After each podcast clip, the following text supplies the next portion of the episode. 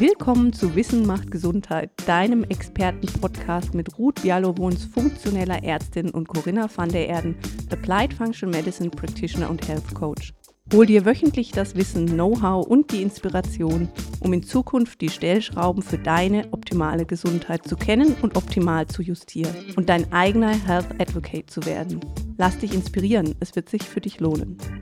Ja, herzlich willkommen zurück zu einer neuen Podcast-Folge. Herzlich willkommen und hallo, liebe Corinna. Hallo, liebe Ruth, schön dich mal wieder zu sehen. so kurz schon her wieder, erst. schon wieder zu sehen, genau. genau. Ja, und heute haben wir wieder einen super spannenden Gast eingeladen, ähm, nämlich Professor Christian Schubert, kommt aus Innsbruck, hat dort einen Lehrstuhl oder einen Forschungsschwerpunkt Punkt, ähm, eben zum Thema Psychoneuroimmunologie und was er da genau macht und seinen Werdegang erzählt er uns, glaube ich, jetzt am besten selber. Herzlich willkommen, Professor. Professor Schubert. Ja, hallo. Danke für die Einladung. Ja, ich äh, bin seit über 25 Jahren im Forschungsbereich Psychoneuronologie. Ähm, dort untersuchen wir die Verbindung zwischen Psyche und Immunsystem, ähm, also wie ähm, nicht stoffliche Sachen, ähm, wie psychisches Beziehungserleben, ähm, soziale Veränderungen, ähm, Einfluss haben auf das, die Immunaktivität, also ähm, Einfluss haben auf jenen Bereich unseres Organismus, der für uns fundamental wichtig ist, ähm, wenn es darum geht, Fremdantigene, Fremdes abzuwehren.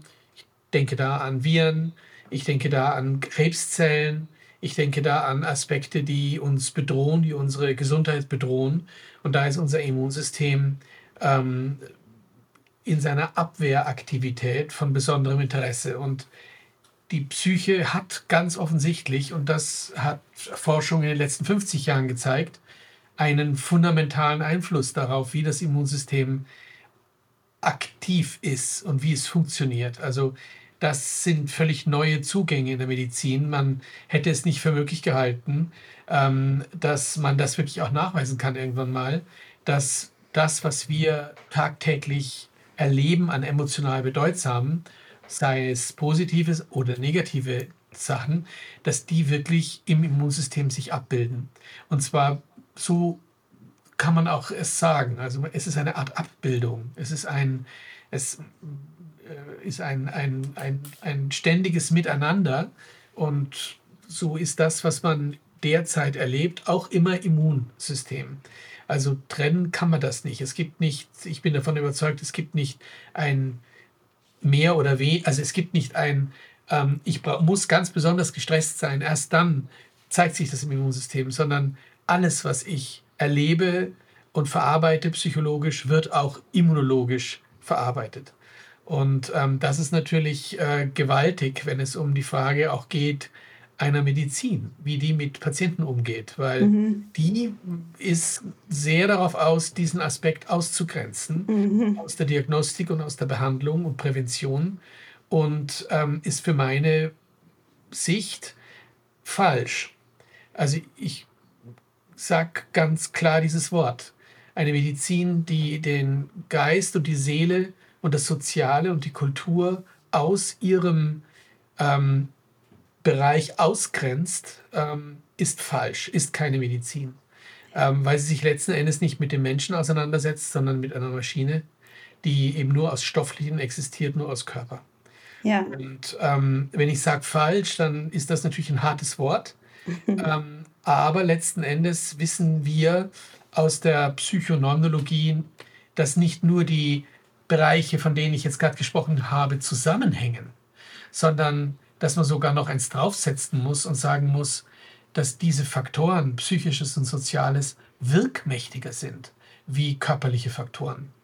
Das heißt, wenn man das nicht berücksichtigt, kann man auch Ursachen zum Beispiel von Autoimmunerkrankungen gar nicht herausfinden, weil man den Bereich, der eigentlich fundamental für diese Erkrankungen zuständig ist, und die Forschung zeigt das immer mehr, ähm, nicht angemessen diagnostizieren und behandeln. Ja, ich meine, das Problem im klassischen medizinischen System, aus dem ich ja jetzt auch komme, quasi, ich bin ja, habe ja auch diese Ausbildung durchlaufen, macht ja eine ganz strikte Trennung zwischen Körper, Geist und Seele. Also ich habe diesen Begriff ähm, Ihrem Podcast entnommen ähm, des Reduktionismus. Also man äh, geht runter auf die kleinen Basisteile und sieht das große Ganze nicht mehr und man trennt Körper, Geist und Seele voneinander. Und im Prinzip geht der Patient mit irgendeinem Symptom zum Arzt und dann gibt es ja zwei Möglichkeiten. Entweder der Arzt findet eine körperliche Ursache, dann glaubt er auch, dies körperlich zu behandeln, oder er findet keine, dann hat der Patient ein psychisches Problem. So wird das ja momentan gehandhabt. Ne? Und diese Komplexität der Dinge zu begreifen, ist ja für den, ich meine das jetzt auch ganz gemein, klassischen Mediziner gar nicht möglich irgendwie. naja, ich würde, vielleicht, ich würde vielleicht noch eine zweite Ebene einziehen. Sie haben gerade gesagt, entweder er findet etwas Körperliches, ein, eine stoffliche Thematik, ein stoffliches Problem, dann wird er stofflich körperlich behandeln, oder er findet nichts und dann ist es psychisch. Mhm. Ähm, ich würde eine, eine weitere Ebene einziehen, und zwar die, dass der Arzt unbedingt etwas finden will. Das stimmt. ja, und das ist ja die Aufgabe irgendwie. Ne? Diese, diese, diese, mittlere Ebene, die halte ich noch für viel gefährlicher. Weil letzten mhm. Endes ähm, beim ersten Blick nichts zu finden und dann zu sagen, es ist psychisch, ist ja an sich eh gut. Das Problem ist nur, dass der Arzt in diesem Fall weder die Ausbildung hat, hier psychologisch, psychotherapeutisch aktiv zu werden. Also das, halt, das halte ich für das größte Problem, dass das letzten Endes, weil, weil zu sagen psychisch ist an sich gut, weil es letzten Endes dorthin verweist, wo möglicherweise der Patient dann auch hingehört.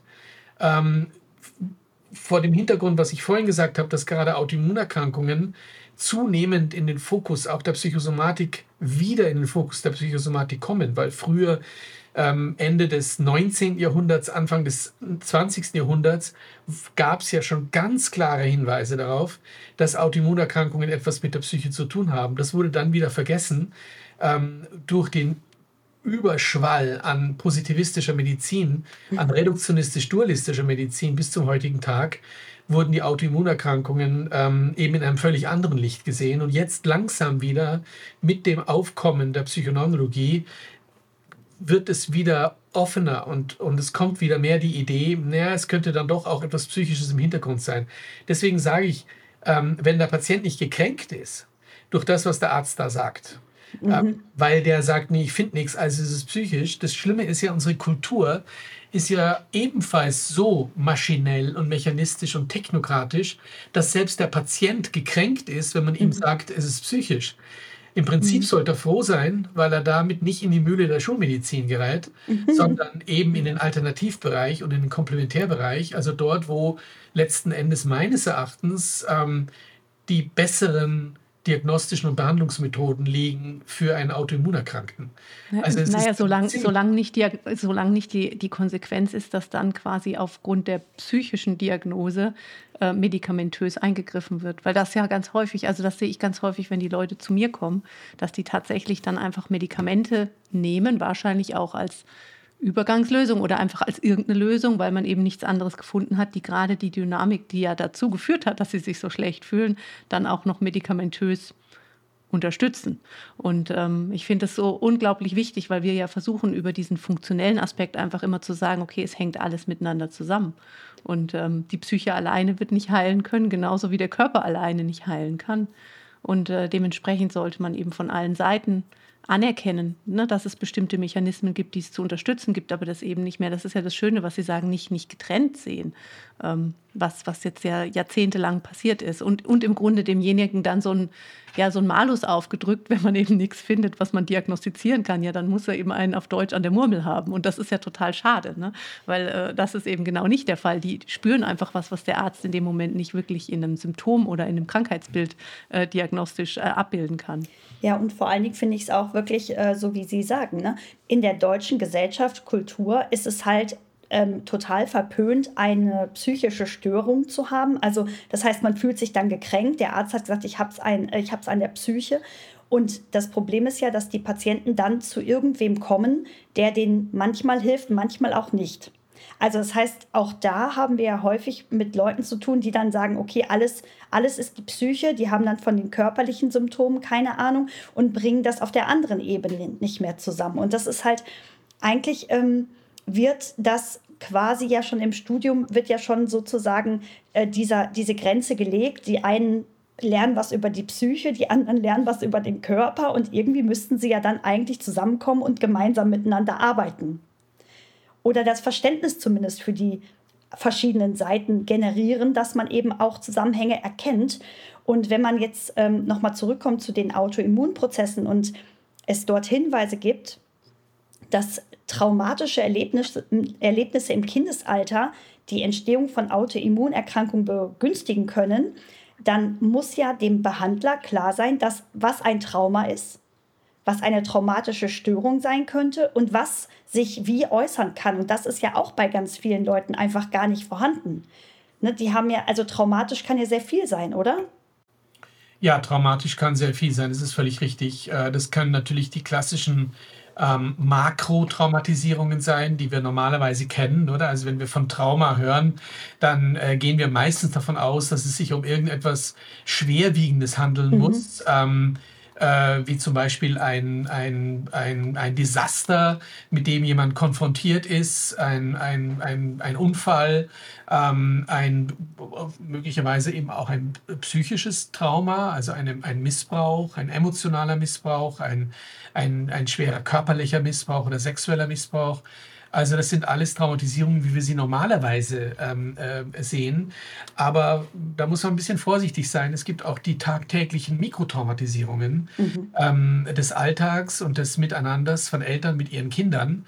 Ähm, ein kaltes, harsches Zuhause, ein, ein ständiges, ähm, äh, ein ständig aggressiver Umgang ähm, ein Verbot, eine Verbotskultur, ein, ein, ähm, eine Rohrstockmentalität äh, innerhalb der, der häuslichen äh, Situation. Das sind äh, Traumatisierungen, die sich in die Länge ziehen und die eben nicht klassisch Trauma sind, sondern die eben ähm, äh, ja, über andere Kanäle kommen und, und durchaus ein enormes Potenzial haben, als Trauma dann im Endeffekt auch gesehen werden zu können. Und auch in, mhm. Schu in Schulen passieren ja durchaus Dinge, ne? von Lehrern gegängelt zu werden, von anderen Schülern gegängelt oder gemobbt zu werden, weiß ich nicht. Solche Dinge spielen ja auch eine Rolle und das, das wird ja Absolut. nicht unter Trauma abgespeichert, mhm. genauso wie Sie das sagen. Das sind, wir, wir gehen davon aus, okay, wenn jemand einen Flugzeugabsturz überlebt hat, dann ist das ein Trauma, ja, stimmt. Aber eben auch diese diese kleinen, perfiden, vielleicht Gemeinheiten oder, äh, oder Dinge, die man sich sehr zu Herzen genommen hat oder dass das Meerschweinchen verstorben ist. Auch sowas kann ja eine Belastung hinterlassen. Das hört sich jetzt so, das meine ich nicht lächerlich, sondern das meine ich tatsächlich je nach emotionaler Gesamtlage und wie sehr man vielleicht an dem Tier gehangen hat, hinterlässt das was. Und das sind Dinge, die so aus meiner Sicht im ärztlichen Alltag nicht so wirklich beachtet werden oder Beachtung finden. Oder was wir auch ähm, jetzt kürzlich mit jemandem im Podcast, dem Dr. Meyers, besprochen haben, sind diese ganzen traumatischen Geburtserlebnisse, wo Kinder schon während der Geburt zum Beispiel durch Nabelschnur um den Hals keine Luft mehr bekommen haben und dann diese persistierenden Reflexe zeigen und so weiter. Auch das sind ja Dinge, die im Körper das vegetative Nervensystem negativ beeinflussen und damit hängt ja auch wieder das Immunsystem unmittelbar zusammen. Ja, absolut. So. Und wie, wie kann man sich das jetzt vorstellen? Wenn jetzt, ähm, sagen wir mal, da ist jetzt so ein Kind und das wächst jetzt in so einer Umgebung auf, das hat natürlich immer eine unterschiedliche Resilienz. Wie gut kommt es mit diesen Stressoren klar? Aber wie kann man sich das jetzt vorstellen mit dem Einfluss auf das Immunsystem? Also aus der Psychoneurologie ist bekannt ähm, und äh, da sind sich die meisten Autoren einig, dass wir es bei Autoimmunerkrankungen mit sogenannten stressassoziierten Erkrankungen zu tun haben. Das ist eine eigene Entität ähm, der, äh, der, der Krankheiten. Unter diesen stressassoziierten Erkrankungen da finden sich die posttraumatische Belastungsstörung, da mhm. finden sich somatoforme Störungen, also zum Beispiel auch Schmerzstörungen, da finden sich ähm, äh, Chronic Fatigue Syndrom, mhm. ähm, äh, aber auch neuerdings, äh, da kann man durchaus auch den Rahmen weiterfassen, Post-Covid. ähm, könnte da jetzt auch schon dazugehören als neue Traumaerkrankung, aber eben auch Autoimmunerkrankungen. Und all diesen Erkrankungen, dieser Entität stressassoziierte Erkrankungen, ist gemein, dass, ihr, dass bei diesen Patienten das Stresssystem nicht mehr richtig funktioniert. Das heißt, stresst man zum Beispiel eine gesunde Person in einer Laborsituation, dann wird man dort mit relativ hoher Wahrscheinlichkeit einen Cortisolanstieg sehen. Dieses Cortisol dient dazu, eine, paar, also eine kurz davor stattgefundene Entzündungsreaktion herunter zu regulieren. Normalerweise reagieren wir als Gesunde auf einen Stressor mit einer Entzündungsreaktion. Das ist ganz normal. Das kann man sich so vorstellen wie so ein Abwehrwall, der aufgebaut wird. Ja, das heißt, es könnte ja sein, dass mit diesem Stressor, sei es ein immaterieller Stressor wie ein, ein Streit oder sei es ein, ein materieller Stressor wie ein Virus, ähm, eine Verwundung einhergeht oder eine Infektion einhergeht. Das heißt, der Organismus ist zunächst mal darauf angewiesen, sein Immunsystem unter einer akuten Stresssituation hochzufahren.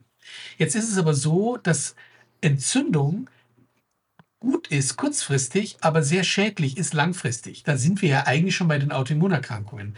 Denn die haben ja Entzündung als Hauptaspekt und dort wendet sich ja diese Entzündung gegen körpereigenes Material, gegen, Körper, gegen den eigenen Körper. Also Entzündung ist an sich nicht gesund, wenn sie zu lange im Organismus ist und eigentlich auch keinen Grund hat, im Organismus erhöht zu sein.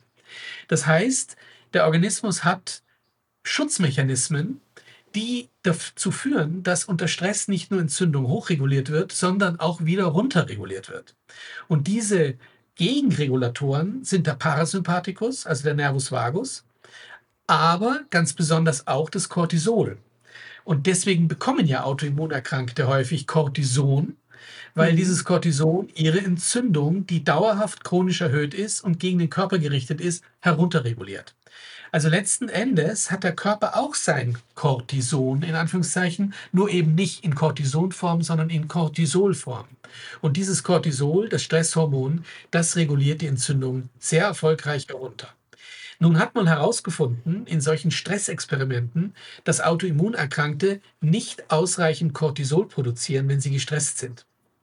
Das heißt nichts anderes, sie können letzten Endes den Schutzmechanismus nicht aktivieren, der bei ihnen notwendig ist, um ihre Entzündung herunterzuregulieren. Und die Konsequenz ist, dass die Entzündung dauerhaft aufrechterhalten bleibt und damit entsprechend schädlich, siehe Autoimmunerkrankungen, wirksam ist. Also, wir nennen das Hypokortisolismus.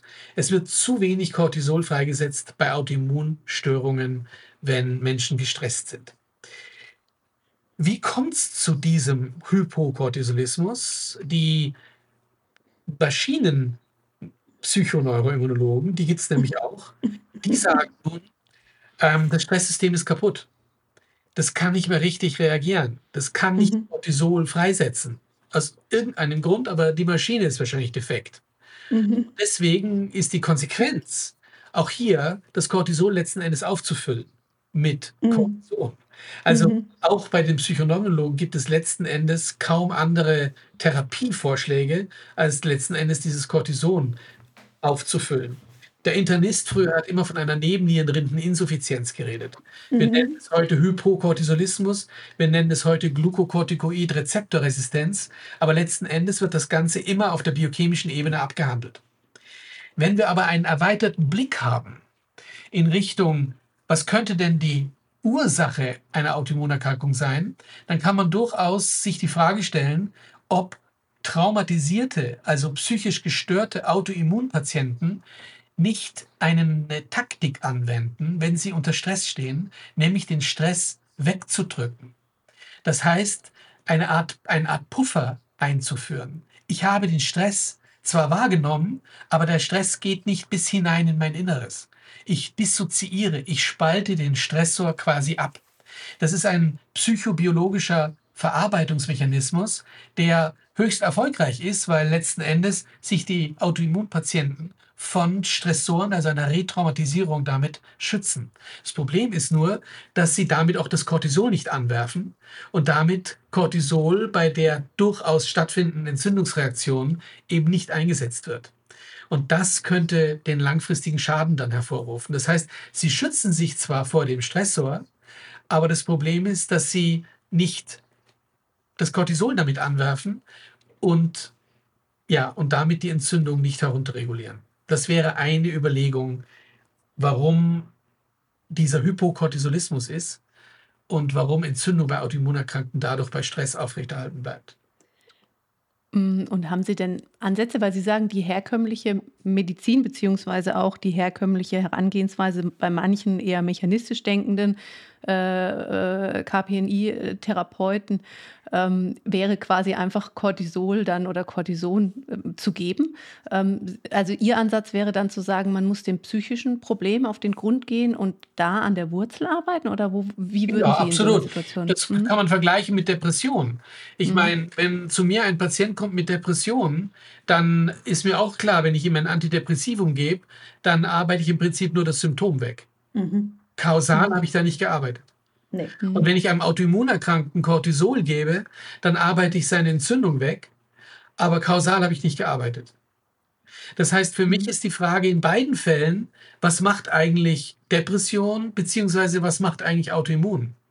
Und bei einem Autoimmunerkrankten, der zu mir kommt, dem kann man durchaus Cortison geben. Ja, natürlich, weil das ist natürlich gefährlich, die Entzündung. Und vor allem, wenn er einen schweren Schub hat, dann kann das lebensbedrohlich sein. Also es wäre mit Sicherheit nicht der richtige Weg, jemandem, der diese schwere Erkrankung bereits ausgebildet hat, an, äh, an, an, ans Herz zu legen, äh, du mach das jetzt mal rein mit Psychotherapie weg, was du da hast, ähm, äh, weil äh, äh, das ist der Grund deiner Thematik, äh, mhm. die psychologische Problematik. Das wäre sicher falsch. Wir dürfen ja nicht vergessen, wir haben es mit einer Endstrecke zu tun. Also es ist bereits eine Krankheit aufgetreten. Diese traumatisierten Menschen in vielen Fällen, vermute ich mal, sind Traumata im Hintergrund, die haben ja eine lange Genese, eine lange Pathogenese. Und da ist noch keine Autoimmunerkrankung äh, äh, da. Wenn die aber dann erstmal aufgetreten ist, dann ist höchste Eisenbahn und dann ist es vielleicht auch schon zu spät. Das muss man auch fairerweise sagen, weil es ist eine chronifizierte Erkrankung ähm, und ähm, da muss noch sehr, sehr viel Forschung durchgeführt werden, um wirklich zu gucken, ab wann kann man autoimmunerkrankten Patienten eigentlich noch wirklich helfen? Wann kann man wirklich heilen? Vielleicht wird auch die Psychotherapie irgendwann mal sagen müssen, so wie die internistische Medizin jetzt, Autoimmunerkrankungen sind eigentlich auch nicht heilbar. Ähm, der Internist, der sagt ja, sie sind nicht heilbar. Ja? Die sagen, es ist eine chronische Erkrankung und wir müssen alles tun, damit sie chronisch bleibt und der Patient uns nicht wegstirbt oder eine schwere, einen schweren Defekt erleidet. Mhm. Also letzten Endes ist das nur mehr Feuerwehr, die internistische Medizin. Die Ursache wird damit natürlich nicht behandelt. Der Psychotherapeut, der kennt vielleicht die Ursache, aber vielleicht ist es auch bereits zu spät für den Psychotherapeuten, da noch wirklich in, in Form einer Behandlung einzugreifen, die dann so kausal wirksam ist, dass sie auch vorbeigeht, diese chronische Erkrankung. Das kann ich noch gar nicht sagen, aus meiner Erfahrung heraus. Mhm. Ich arbeite sehr viel mit, mit, mit Psycho, also mit, mit äh, chronisch kranken Menschen. Das sind durchaus auch autoimmunerkrankte Personen. Und da habe ich schon manchmal den Eindruck, dass das ein ziemlich dickes Brett ist, einem Autoimmunerkrankten ähm, die Grundproblematik seiner Erkrankung näher zu bringen und damit ihn auf den Heilungsweg zu bringen. Diese Menschen sind in vielen Fällen so gegen sich gewendet und so selbstschädigend und nicht gut mit sich umgehend, dass es sehr, sehr schwer ist, den Guten zu, der Gute zu sein für diese Menschen und zu sagen, ich kann jetzt helfen und machen wir doch gemeinsam den Weg, gehen wir gemeinsam den Weg, ihnen zu helfen. Es ist so viel Selbstwut im Spiel, dass ich manchmal das Gefühl habe, dass die das gar nicht wollen. Und das ist natürlich prekär. Und die Frage ist, wann muss man denn dann eingreifen? Gibt es denn nochmal eine Möglichkeit, wahrscheinlich sehr früh, ganz, ganz früh, nach dem Erleben dieser Traumatisierung, möglicherweise als Jugendlicher oder junger Erwachsener, wenn, er, wenn eben noch keine Autoimmunerkrankung stattgefunden hat und noch nicht ausgebildet wurde, dann ist vielleicht noch die beste Chance, diesen Menschen ähm, präventiv, prophylaktisch, psychotherapeutisch zu helfen, dass sie erst gar nicht eine Autoimmunerkrankung entwickeln. Mhm. Sie sind aber schon am Weg. Ja, und die mhm. Frage ist ja auch, wie ähm, ähm, quasi wahrnimmt man denn eigentlich diese Traumatisierung? Also ganz häufig, zumindest ist das, was ich bei Patienten erlebe, ähm, wird ja dieses, diese Gewissheit, okay, mir ist da etwas passiert, was mich gestresst und gestört hat. Ich sage das jetzt mal allgemein in meiner Kindheit. Das ist mir widerfahren, das war total schlimm. Vielleicht habe ich es ja auch verdrängt vorübergehend und dann kommt es wieder. Also das heißt auch diese ja, diese Sensibilisierung zu schaffen, da ist etwas passiert, was mir nicht gut getan hat und jetzt arbeite ich mal daran. Das wird ja erst evident, wenn ich irgendwas entwickle, zum Beispiel, dass ich dann plötzlich nicht mehr schlafe oder plötzlich habe ich irgendwelche äh, Stresssymptome oder ich fühle mich traurig oder ich fühle mich ähm, überfordert, ich bekomme einen Burnout. Meistens sind das ja solche Situationen, die uns erst darauf hinbringen oder dazu hinbringen, zu erkennen, und dann zu suchen, was ist mir eigentlich widerfahren, dass mir das jetzt widerfahren konnte. Ja, das, ne? ist, das ist völlig richtig, was Sie sagen. Ist auch eine absolut angemessene Beobachtung, ähm, die ich auch teile. Ähm, das Problem nämlich ist, wir haben ja noch ein Zusatzthema in dieser ganzen Geschichte. Es geht ja gar nicht nur darum, ich weiß gar nicht, dass ich ein Trauma erlebt habe und würde ja gerne wissen, dass ich ein Trauma erlebt habe und daran dann arbeiten. Ähm, ich erlebe das häufig bei Traumatisierten und vor allem bei jenen, die vielleicht diese chronischen Erkrankungen dann entwickeln, dass die gar nicht wollen, das Trauma nochmal anzugucken. Mhm. Aber ähm, es ist natürlich auch sehr schmerzhaft. Mhm. Und vor der Angst, in den Schmerz zu gehen. Mhm. Und so paradox das klingt, lieber halte ich eine Autoimmunerkrankung aus, als dass ich mich mit dem Trauma noch einmal auseinandersetze. Mhm. Das ist den Patienten aber nicht bewusst. Das muss man ganz klar sagen. Also hier geht es nicht darum, das ist eine bewusste Entscheidung. Ich setze mich mit meinem Trauma nicht auseinander und habe dafür eher die Autoimmunerkrankung, sondern die Autoimmunerkrankung ist letzten Endes, steht sie für das Trauma. Sie, sie steht anstelle des Traumas und und erschwert auch den Zugang zum Trauma. Und mhm. das ist das, was ich vorhin meinte, mit dieser Schwierigkeit, diesen Menschen vielleicht wirklich kausal nochmal helfen zu können, weil sie sich im weitesten Sinn durch ihren Eigenschutz, den sie sich aufbauen, selbst im Wege stehen, wenn es um Behandlung und Heilung geht. Mhm. Ähm, und das äh, trifft natürlich auf einen Schulmediziner, der überhaupt keine Ahnung hat von Psychosomatik, von Psychotraumatisierung, von der Art und Weise, ah, wie diagnostiziere ich überhaupt solche Traumatisierungen? Also wie delikat und subtil muss ich vorgehen, um überhaupt dahinter zu kommen, dass jemand traumatisiert ist? Ja, und dann schon gar keine Ahnung hat davon, wie Trauma behandelt wird und, mhm. und wie Psychotherapie funktioniert. Und damit trifft natürlich der eine auf den anderen. Die geben sich unterm Tisch die Hand.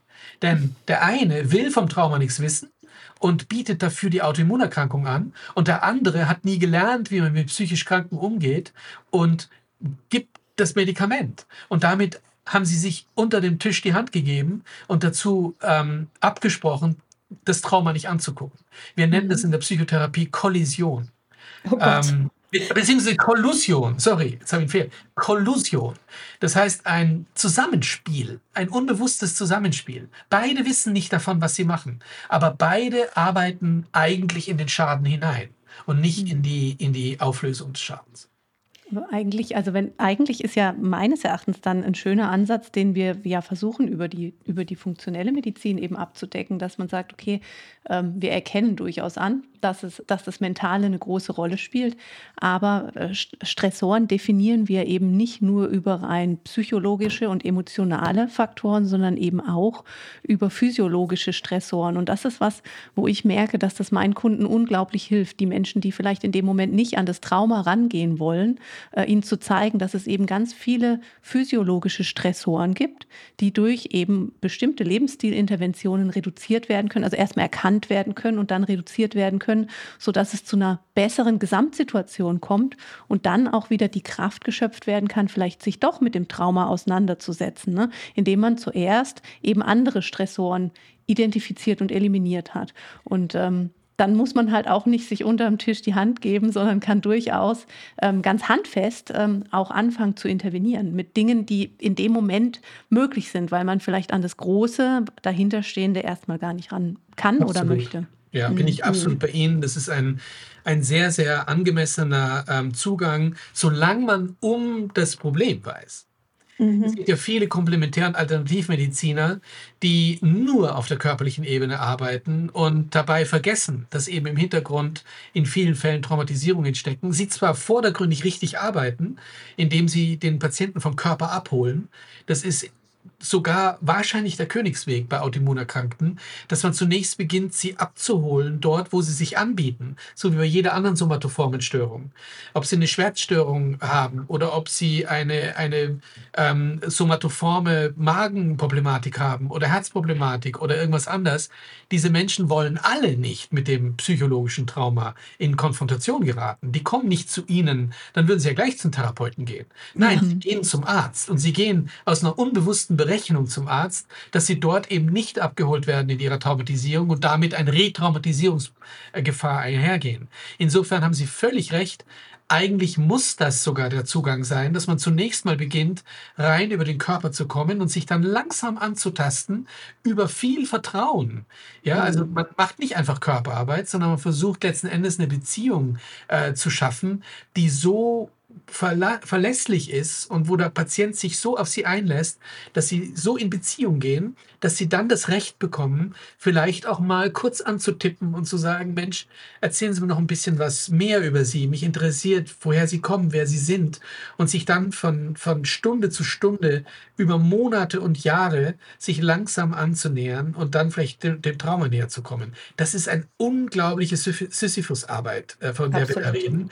Und ich kann nur warnen, und das meinte ich eben vorhin, dass das so unglaublich schwer ist, mit Autoimmunerkrankten psychotherapeutisch zu arbeiten, weil sie sich wirklich ähm, wehren. Sie wehren sich mit Haut und Haaren, im wahrsten Sinne des Wortes, ähm, damit sie ja nicht mit dem Trauma in Verbindung kommen. Und das muss man sehr respektieren. Also das ist, mhm. das ist ein großer Respekt diesen Menschen gegenüber, dass man sie eben nicht erneut missbraucht. Weil letzten Endes ist es ja schon wieder eine Art Missbrauch, wenn man ihnen mit der Keule kommt und mit der Traumakeule kommt und ihnen sagt, ja, es muss sein, dass sie irgendwas erlebt haben und sie sind jetzt autoaggressiv und sie gehen gegen sich selbstschädigend vor und das wollen wir jetzt aufknacken.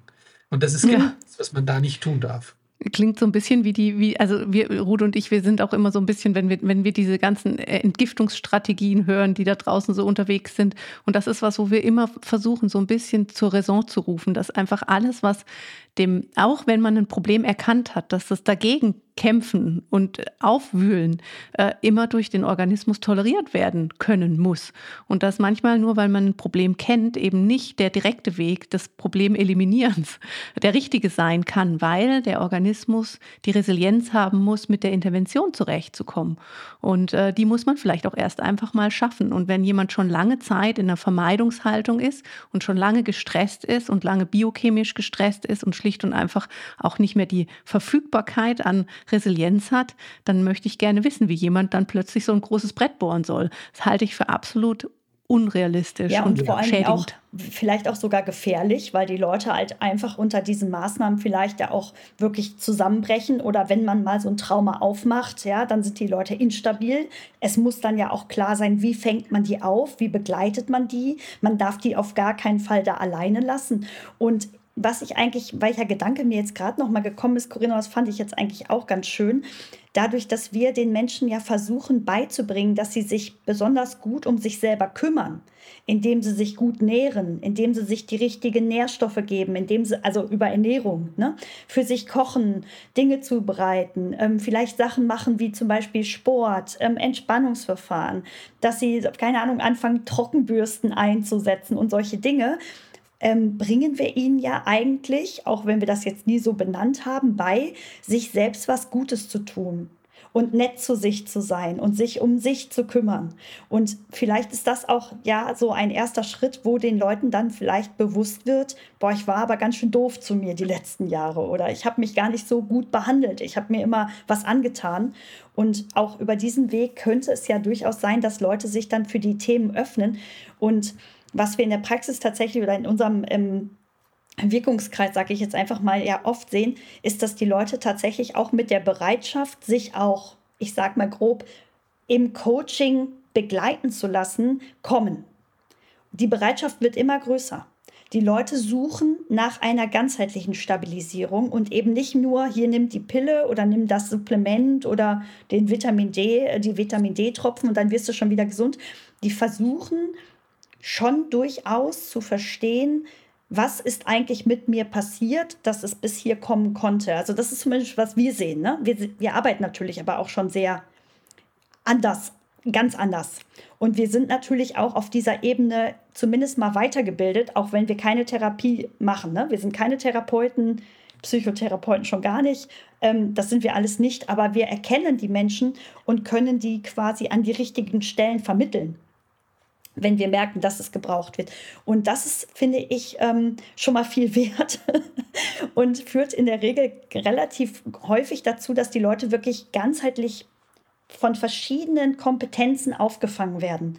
Und dann kommen immer so verschiedene Dinge, mal der körperliche Aspekt mehr, mal der psychische Aspekt mehr. Aber das funktioniert tatsächlich ziemlich gut. So, und mhm. ähm, deshalb ist das so spannend, dieses Thema mal zu beleuchten, weil ich glaube, wir müssen auf der einen Seite diesen Mythos auch auflösen. Wenn jemand eine Psychotherapie macht, ist er total durchgeknallt und muss gleich in die Anstalt. Ähm, das ist ja wirklich katastrophal, diese Sichtweise.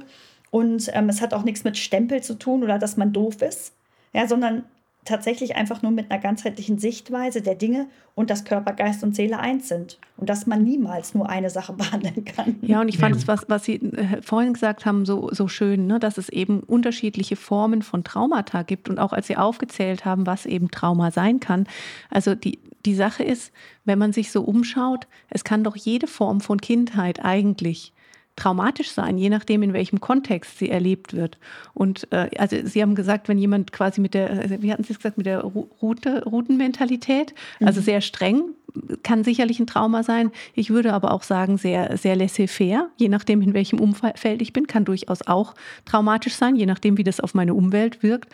Und dementsprechend finde ich auch, also das Wort Trauma an und für sich hat ja so einen negativen Touch. Die Sache ist einfach nur, wie, wie ist das, wie ich groß geworden bin, wie kam das in meinem Umfeld an und was, zu welchen Konsequenzen hat es geführt. Und wenn ich merke, dass mich meine Eltern auf eine Art und Weise großgezogen haben, die für mich in vielen Punkten nachteilig war, dann war das ja nicht böser Wille der Eltern, aber es kann trotzdem traumatisch sein.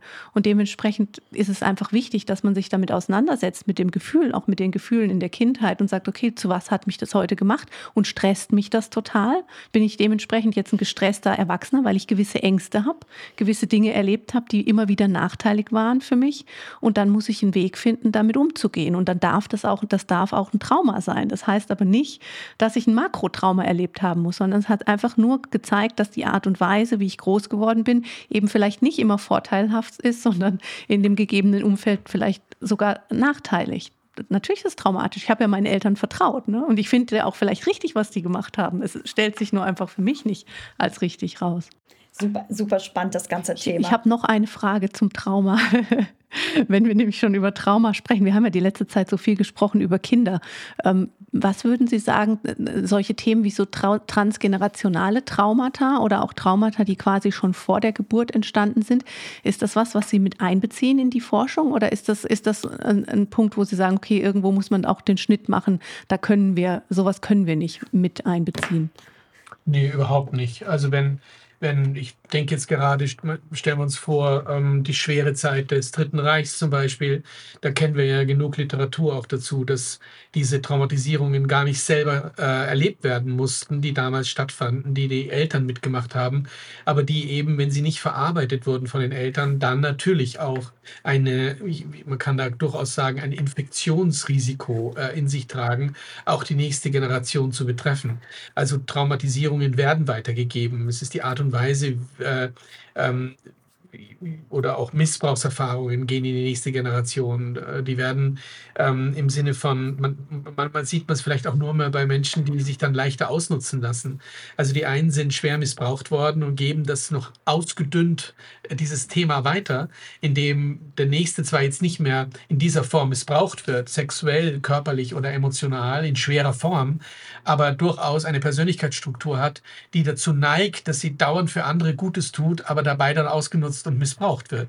Also das kann sich dann durchaus ausdünnen über Generationen, aber letzten Endes auch daher rühren, dass äh, ein Elternteil etwas Schweres mitgemacht hat, einen schweren Missbrauch und das eben noch in, ja, in bestimmten Farben, in, in etwas helleren Farben, äh, noch in der nächsten Generation sichtbar ist.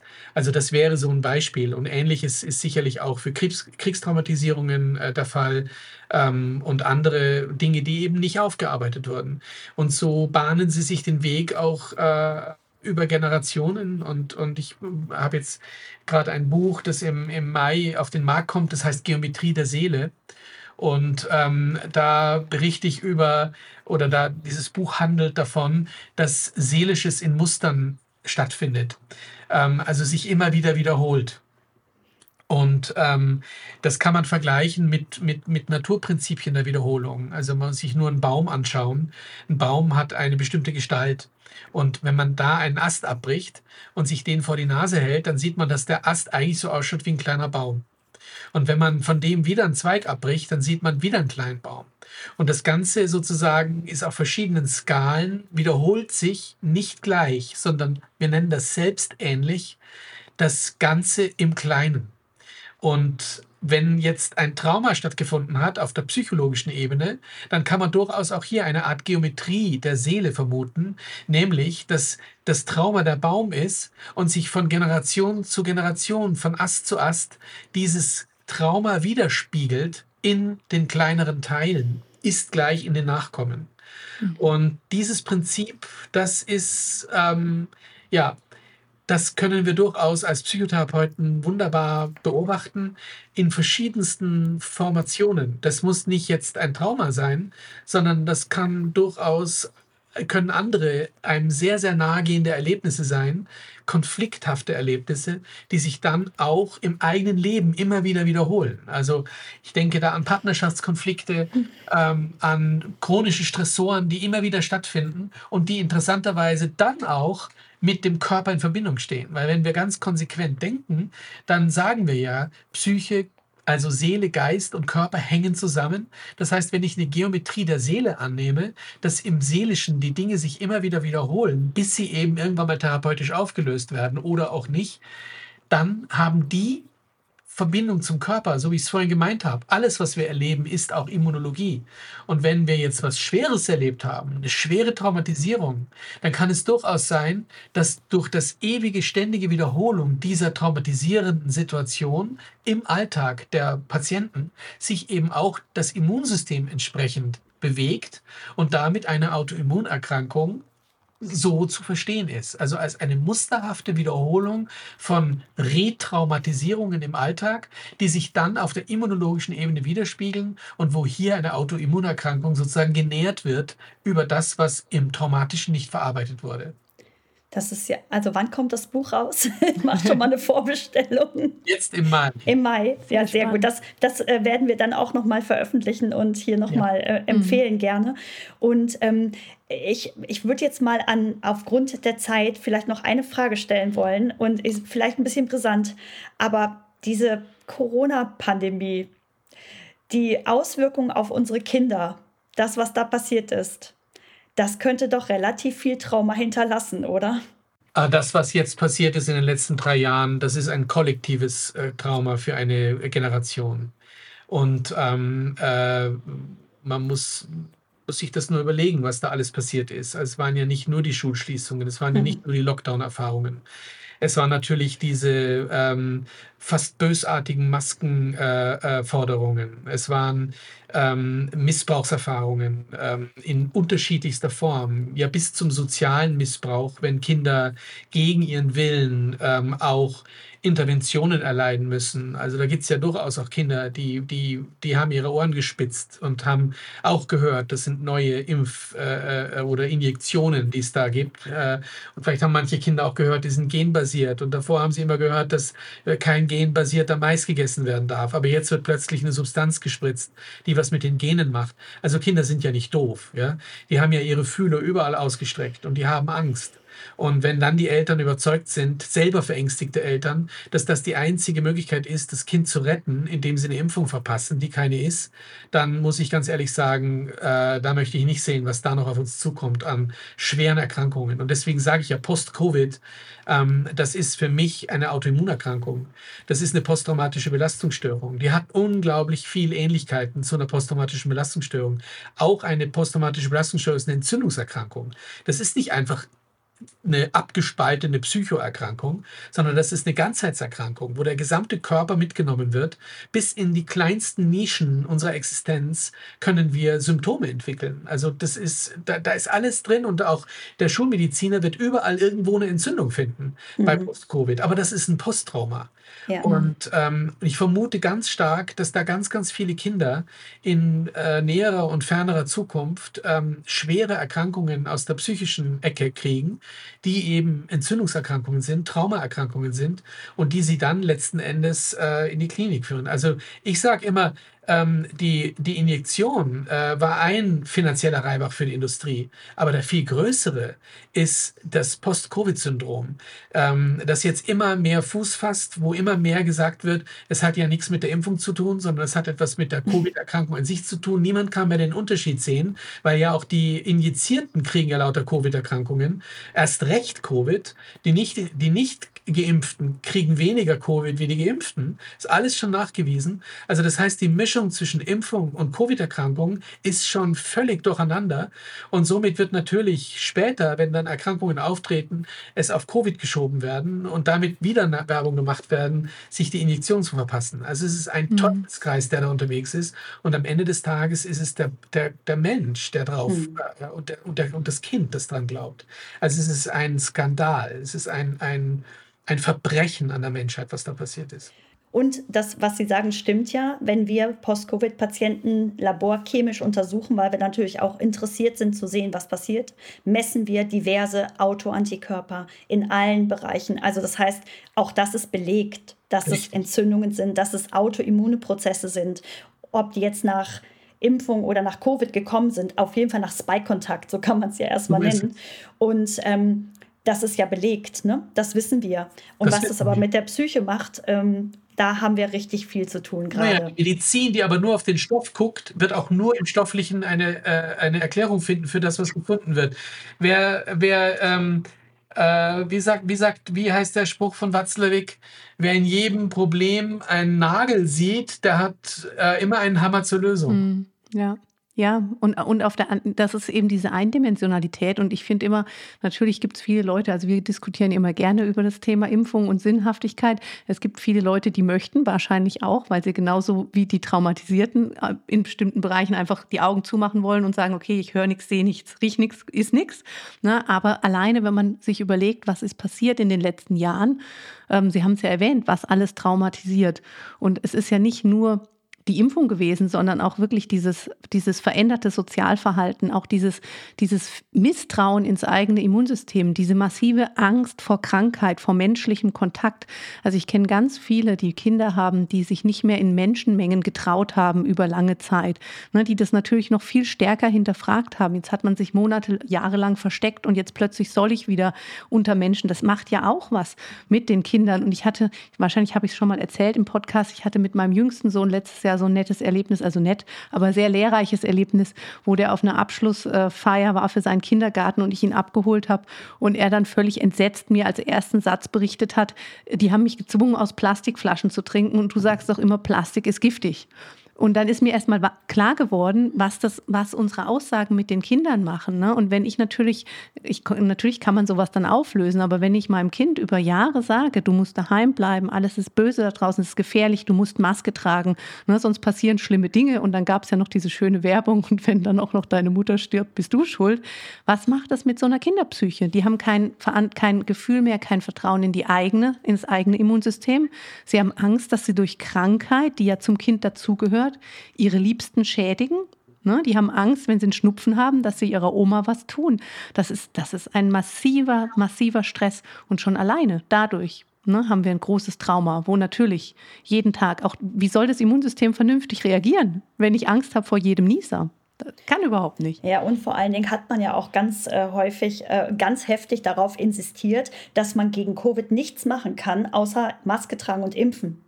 Das heißt, man hat ja quasi die, die, Fähigkeit abgesprochen, dass unser Immunsystem seit 25.000 Jahren Coronaviren kennt und dadurch natürlich trainiert ist eigentlich zu dem Thema. Ne? Und dass man hätte diese Zeit ja dafür nutzen können, ein Gesundheitsverhalten zu implementieren und zu sagen, hey, kümmere dich um dich, kümmere dich um deine Liebsten und so weiter. Naja, ist, nicht, ist alles nicht passiert. Also vielen Dank nochmal für diese Einschätzung an dieser Stelle. Vielleicht machen wir dann nochmal einen gesonderten Podcast irgendwann zu. Ja, dann würde, wir, werden wir wieder mit Eiern beworfen. Ich ja, weiß nicht. Es ist halt, wie es ist, aber damit kommen wir ja zurecht. Ähm, und wir mögen ja auch Eier ganz gerne. Und außerdem, ähm, glaube ich, ähm, wäre es halt tatsächlich nochmal interessant, über dieses Fatigue und ME-CFS zu sprechen, weil das poppt ja auch gerade massiv auf.